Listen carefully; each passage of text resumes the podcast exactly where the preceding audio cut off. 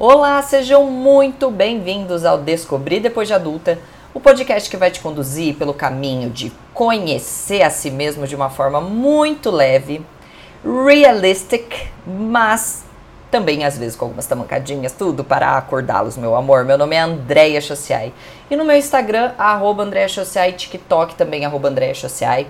Vocês podem conhecer um pouquinho mais sobre mim, então aproveita, pega esse dedinho e já me segue por lá.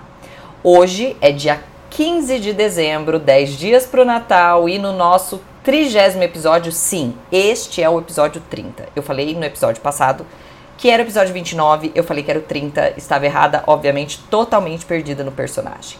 Este sim é o nosso trigésimo episódio. E vamos falar de algumas coisinhas que não falam para vocês quando as bonecas e bonecos resolvem se autoconhecer. Sim, muito se fala. A gente tem que se autoconhecer.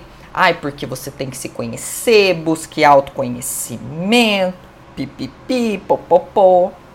Mas, como uma pessoa que vem aí enfrentando o processo de autoconhecimento tem alguns aninhos, não posso dizer que me conheço 100% porque eu entendo que as pessoas mudam. As fases mudam, as pessoas mudam, os cabelos mudam e a gente muda também.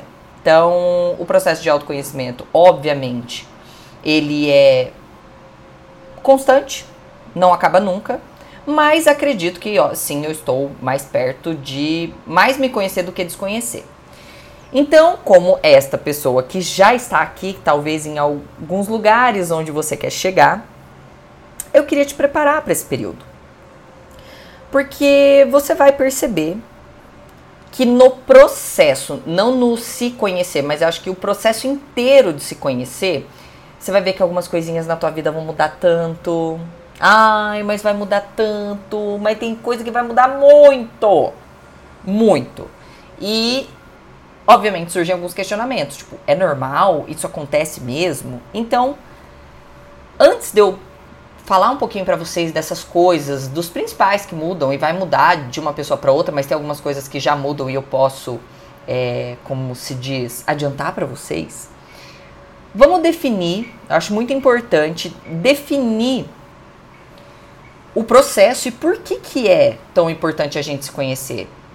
Por que, que, inclusive, tanta gente fica ali batendo na tecla do vai se conhecer, se autoconhecer, enfim.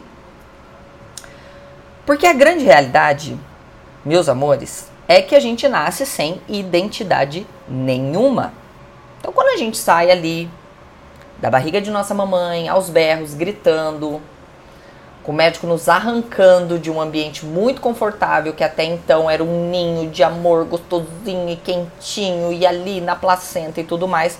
Quando a gente dá de cara com o mundo, nós somos uma, um papelzinho em branco. A gente traz ali uma carga genética, a gente traz alguns costumes ali, uns comportamentozinhos, obviamente, uma carguinha genética tem, não tem como negligenciar, mas a gente é uma folhinha em branco. Não temos ainda certezas, não temos vontades, não sabemos quem somos. E basicamente a nossa infância, a gente acaba assumindo um pouco a identidade de quem nos cria. Sejam os nossos pais, seja quem for que seja ali, o, o, na minha infância toda, eu vou me. Eu vou assumindo essa identidade de quem convive comigo.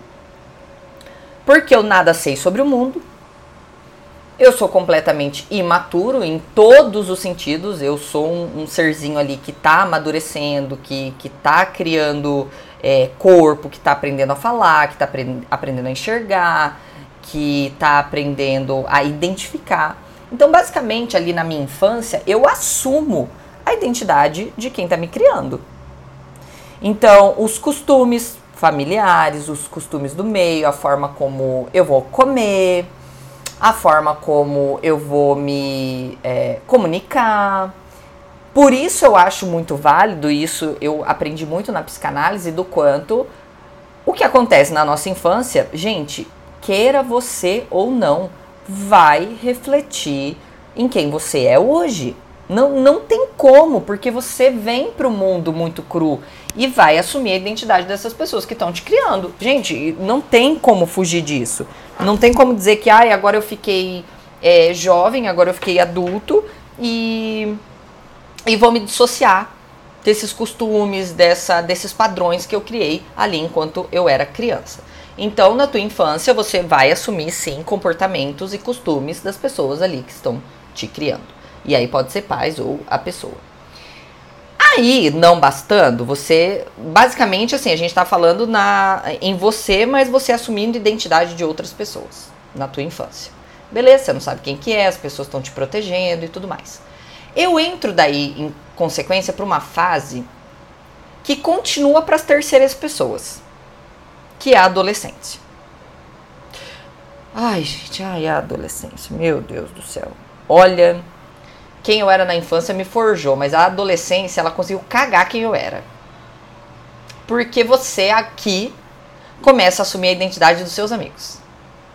Aqui você começa a assumir a identidade do grupinho que você quer pertencer, do grupinho que você quer fazer parte, do que na sua visão é a, o grupinho com quem você se identifica.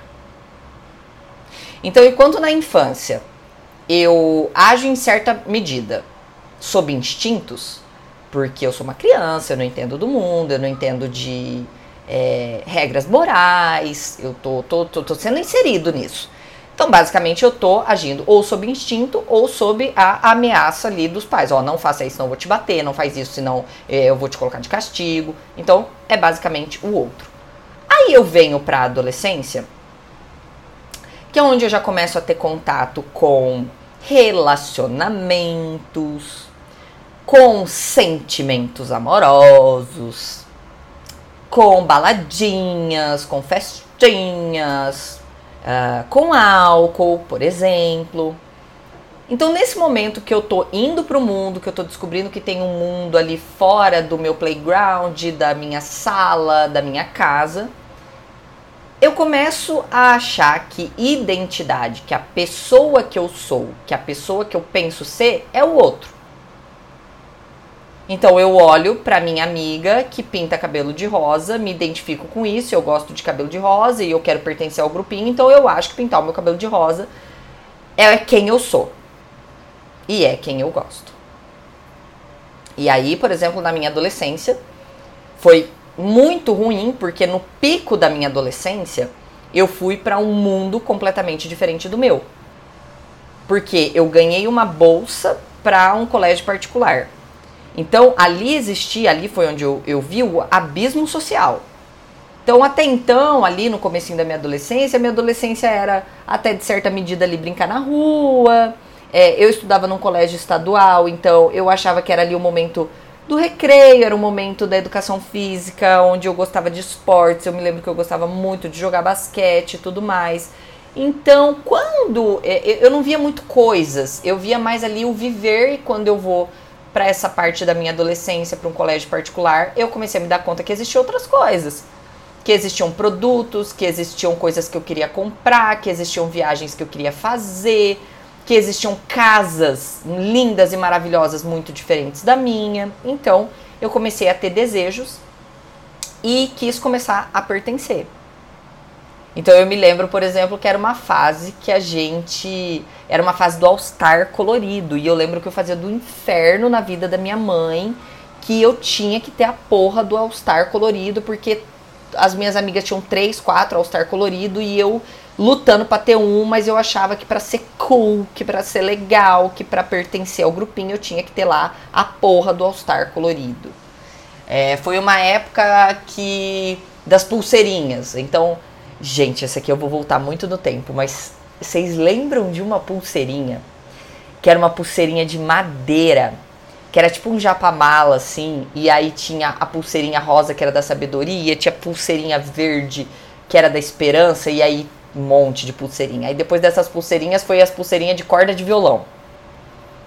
Que tinha as coloridas, que aquelas bosta enrolava inteira. Era lindo quando você comprava, depois elas iam esgarçando, ficava horrível. Aí depois teve a época da pulseirinha de silicone. Mano! A pulseirinha de silicone, que tinha várias coloridas, que a transparente ficava amarelada, horrorosa. Depois teve a pulseirinha, aquela porra de pastilha, que você puxava e ela prensava todos os seus pelinhos, que parecia uma pulseirinha de relógio. Que aí você podia colocar, personalizar, colocar seu nome. Aí depois teve. Deixa eu lembrar das fases das pulseirinhas, a silicone. Ah, e aquela que, que você colocava que tinha frase, que tinha da Nike, que tinha. que depois teve até a pulseirinha do equilíbrio, enfim. Eu achava que ter essas coisas, que usar essas coisas, me faziam pertencer àquele grupo.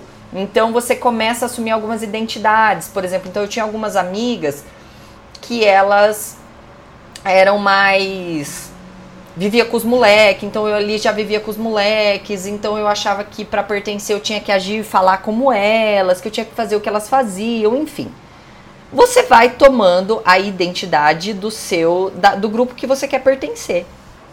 Então veja, na infância eu tenho a identidade de quem me cria ali, o meio onde eu convivo vou para a adolescência e acho que identidade é agir e ser e falar e me comunicar como as pessoas do grupo que eu quero pertencer.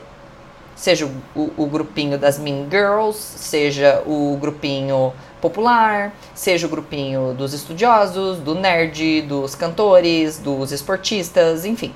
Eu quero pertencer, assumo aquela identidade do grupo, começo a agir e falar como se eu fosse aquela pessoa e eu gostasse de ser aquela pessoa. Aí, olha, gente, eu. Ai.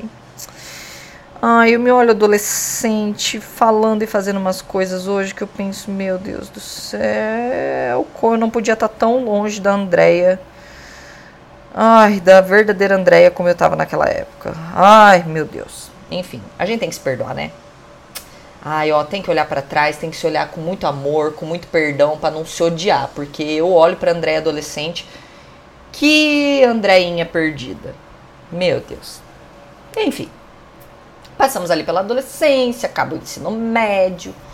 E ou tu vai trabalhar, ou você vai estudar. Mas é o fato que ali, sair do ensino médio, eu dou de cara com o mundo. E aí, eu dou de cara com um mundo cheio de responsabilidade. Eu dou de cara com um mundo que eu descubro que preciso de dinheiro. Começo a me dar conta de que eu tenho contas. Que os tardos boleto existe. Que eu preciso ter ser alguma coisa. E o ser aqui nesse, nesse momento está muito ligado ao que eu vou fazer da minha vida. Eu descubro que existe o casamento, que as relações podem levar esse tal de casamento, que é um período que inclusive eu posso escolher ter ou não ter filhos. Eu dou de cara com o muro, né? Um mundão aí cheio de responsabilidade. Não sei ao certo o que eu quero, porque eu venho até então carregando os desejos e sonhos dos meus pais, o modo de comportamento deles, depois esse modo de comportamento entra em choque, porque eu começo a me comportar como os meus amigos, e aí é aquele momento das brigas entre pai e filho na adolescência, porque até então eu agia bonitinho na redoma deles, agora eu ajo conforme os meus amigos são legais, o que eu acho legal, o que eu acho que importa, e eu venho ali naquela crise, e mas de certa forma assumindo os sonhos e desejos dele. Então é um momento que talvez algumas pessoas vão trabalhar na empresa dos pais, ou fazer o que os pais acham que é legal e importante para eles e acabo escolhendo com base no que eles acham que é bom ou nas oportunidades que me surgiram nesse momento, sem saber se eu realmente gosto daquilo, mas é uma oportunidade que apareceu, então eu tenho que agarrar, ou eu trabalho, estudo, enfim. E obviamente que a gente não consegue carregar essa bagunça e essa confusão toda, e por isso ali pertinho dos 30 você vai se dando conta que tu tá mais perdido que azeitona dentro de empada. E aí a crise surge. E aí, meu bem, a gente se encontra com muita gente que estão aqui no Descobrir Depois de Adulta. Em plena crise dos 30, dos 40, dos 20. Enfim, chega um momento que tu não consegue mais carregar essa identidade de terceiros, de outras pessoas. Você. Pô. Aí a crise surge porque, um, tu não sabe ao certo o que você quer. Aí você olha para trás e vê que talvez o que você queria, e aqui cabe uma aspas, era na real o que o teu pai queria. Os teus pais, quem te criou, queria. E que o que você achava que você queria é o que deu para você ser com base na sua realidade. Ou a crise surge porque, dois, você não faz ideia do que você não gosta. E não saber do que você não gosta vai te fazer aceitar pessoas, empregos, amigos que não tem nada a ver com você. E que vão te roubando de você todo dia um pouquinho mais. E obviamente que uma hora isso enche as paciências.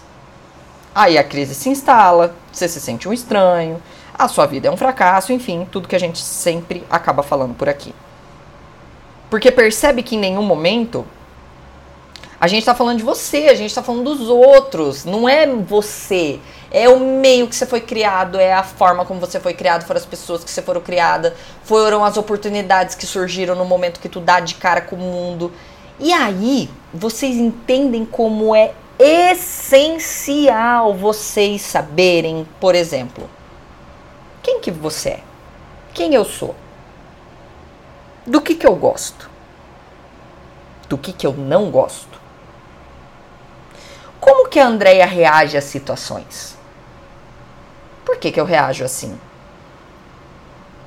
O que, que dá para mudar hoje no que eu faço, no que eu penso, no que eu falo? Aliás, o que, que precisa mudar?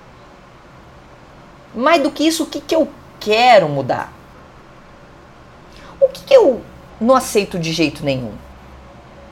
O que, que eu ainda tenho dúvidas, eu não tenho nada de certeza? E eu te pergunto, você tem todas essas respostas, gente? Vocês têm? Porque eu não tenho. Obviamente, hoje, eu tô mais perto de ter elas respondidas muito mais do que nos meus 29 anos.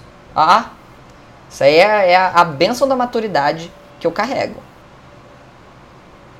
Então, sim, meu bem, com base em tudo que eu te falei, vá se conhecer. É por causa disso e mais toda a carga emocional que se carrega que cada vez mais as pessoas falam: vai se conhecer. Busque autoconhecimento. Busque responder estas perguntas. Mas esse não é um episódio sobre a importância do se autoconhecer. Eu quero aqui falar do que não te falam do processo de autoconhecimento. Inclusive coloquei em tópicos, porque eu amo uma lista. Adoro. Final de ano chegando, adoro fazer lista. Pera aí que eu vou tomar água. Senão não tem voz que chega ao final desse episódio. Vamos falar um pouquinho sobre o que não te contam sobre o autoconhecimento.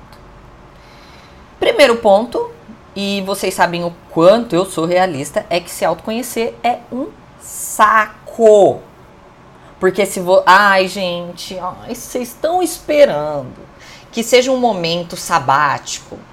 Sabe, tipo o, o, o, o livro e o filme lá, o Comer, Rezar e Amar. Ai, que a pessoa vai fazer uma viagem sabática e que vai ser um resort viajando por países. Uh, uma, uma iluminação, sabe? Que um dia chegue. Tchau! Ei, que como se conhece, ei, que como eu me sei todas as minhas respostas, esqueçam Esqueçam. Esquece. Esse, o processo de autoconhecimento ele vai acontecer no meio de uma guerra ninja. Vai ser rebolando entre trabalhar estudar, cuidar da casa, é, casar, ter filhos.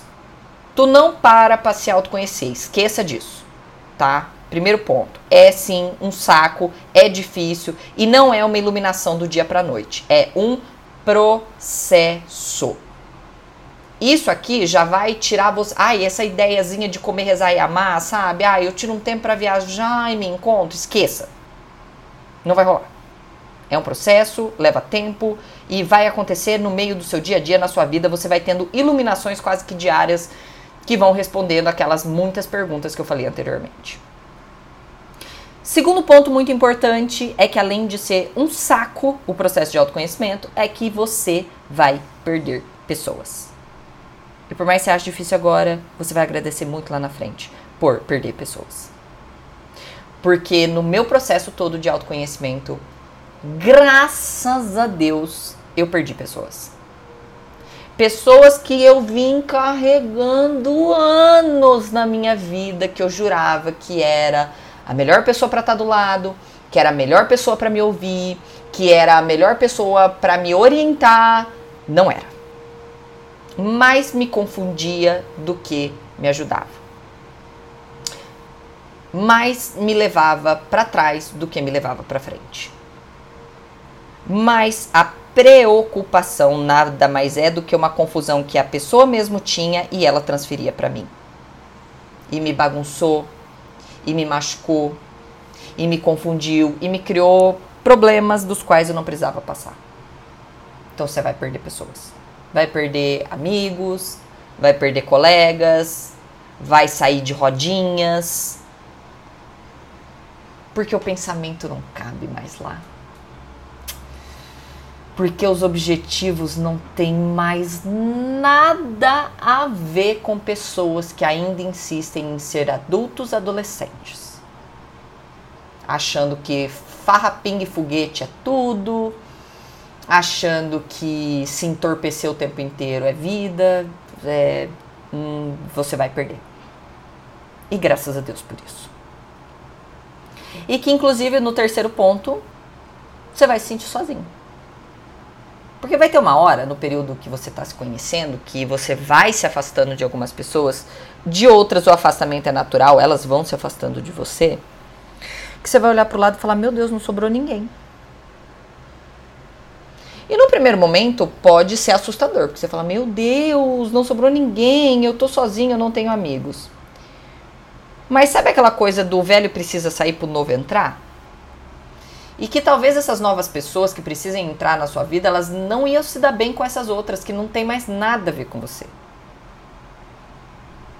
E que, sabe aquela coisa, é, ai, como é que é? Você, é, solidão ou... Ah, eu não lembro o termo que era. Mas você vai sentir que o estar sozinho é um momento muito bom. Você vai achar bom estar sozinho porque é um período de silêncio que às vezes você tem que ter. Às vezes você precisa sair do barulho, às vezes você precisa sair do meio da festa para ouvir coisas que a música alta não estava deixando você escutar. Que o excesso de conversas e mensagens não estavam te deixando perceber. Então você vai se sentir sozinho. Porque partimos para o ponto 4 as suas prioridades vão mudar. Muda. Gente, a prioridade muda. Quando você começa a se autoconhecer, você vai dar muito valor no momento que você está sozinho, no, nos períodos que você está sozinho. Uh, períodos onde você vai fazer algo por você vai mudar, então você vai se dar conta de que eu abro mão de uma viagem agora de passeio para fazer uma viagem para um curso, para um trabalho, para visitar alguém importante, que aquele dinheiro gasto em festa ele vai ser mais bem investido em outro lugar, que algum local, alguma casa que você frequentava é, já vai acabar atrasando outros planos que vocês têm para sua vida, então a prioridade vai mudar. Você vai dormir cedo para acordar melhor, você vai dormir cedo para treinar no outro dia, você vai deixar de ir no happy hour para treinar, a prioridade vai mudar. E vai ser natural. Suas prioridades vão mudar. Quinto ponto que você vai se assustar ao ver que você tem coisas que você ama fazer e nem sabia disso.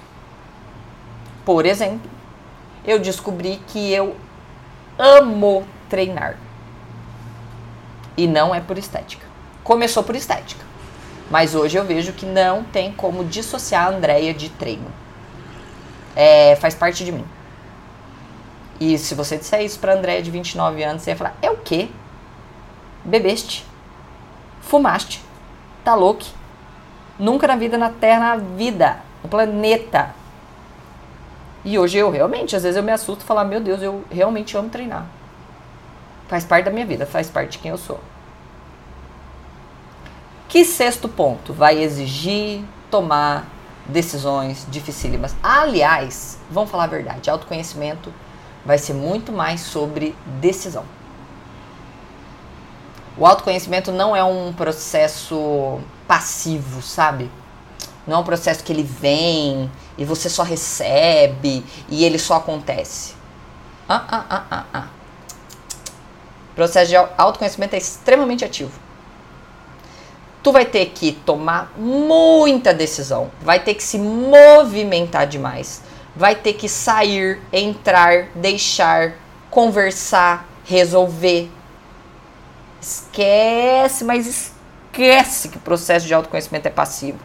Ai, eu leio um livro. Ai, gente, essa é uma coisa que não me entra na cabeça, porque tem gente que olha para mim e fala assim: me indica um livro de autoconhecimento. Não existe. Não existe. Existe decisão. É ação. Não é ler, não é assistir, é fazer. Se afastar, sair, se matricular, pedir demissão. Autoconhecimento exige tomada de decisão. E último ponto: autoconhecimento é pessoal e intransferível. Ninguém toma por você. Sabe as decisões aqui do ponto 6? Ninguém toma por você. E eu vejo isso na consultoria, o pessoal vem na consultoria e tal. Ai, Andréia, conversa com, com ele por mim. Andréia, pede a demissão por mim. Eu gostaria, meus amores, gostaria muito de poder fazer isso para vocês, mas é um caminho que se anda só. Não tem como você transferir a responsabilidade. E isso, inclusive, faz muito parte do autoconhecimento e maturidade, que é, é entender como a gente precisa se responsabilizar por atitudes que ninguém mais vai tomar pela gente. É, é, é, por mais que você queira.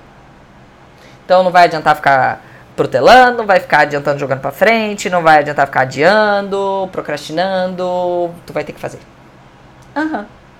Decisão é você que vai ter que tomar. Por isso, para você que está me ouvindo,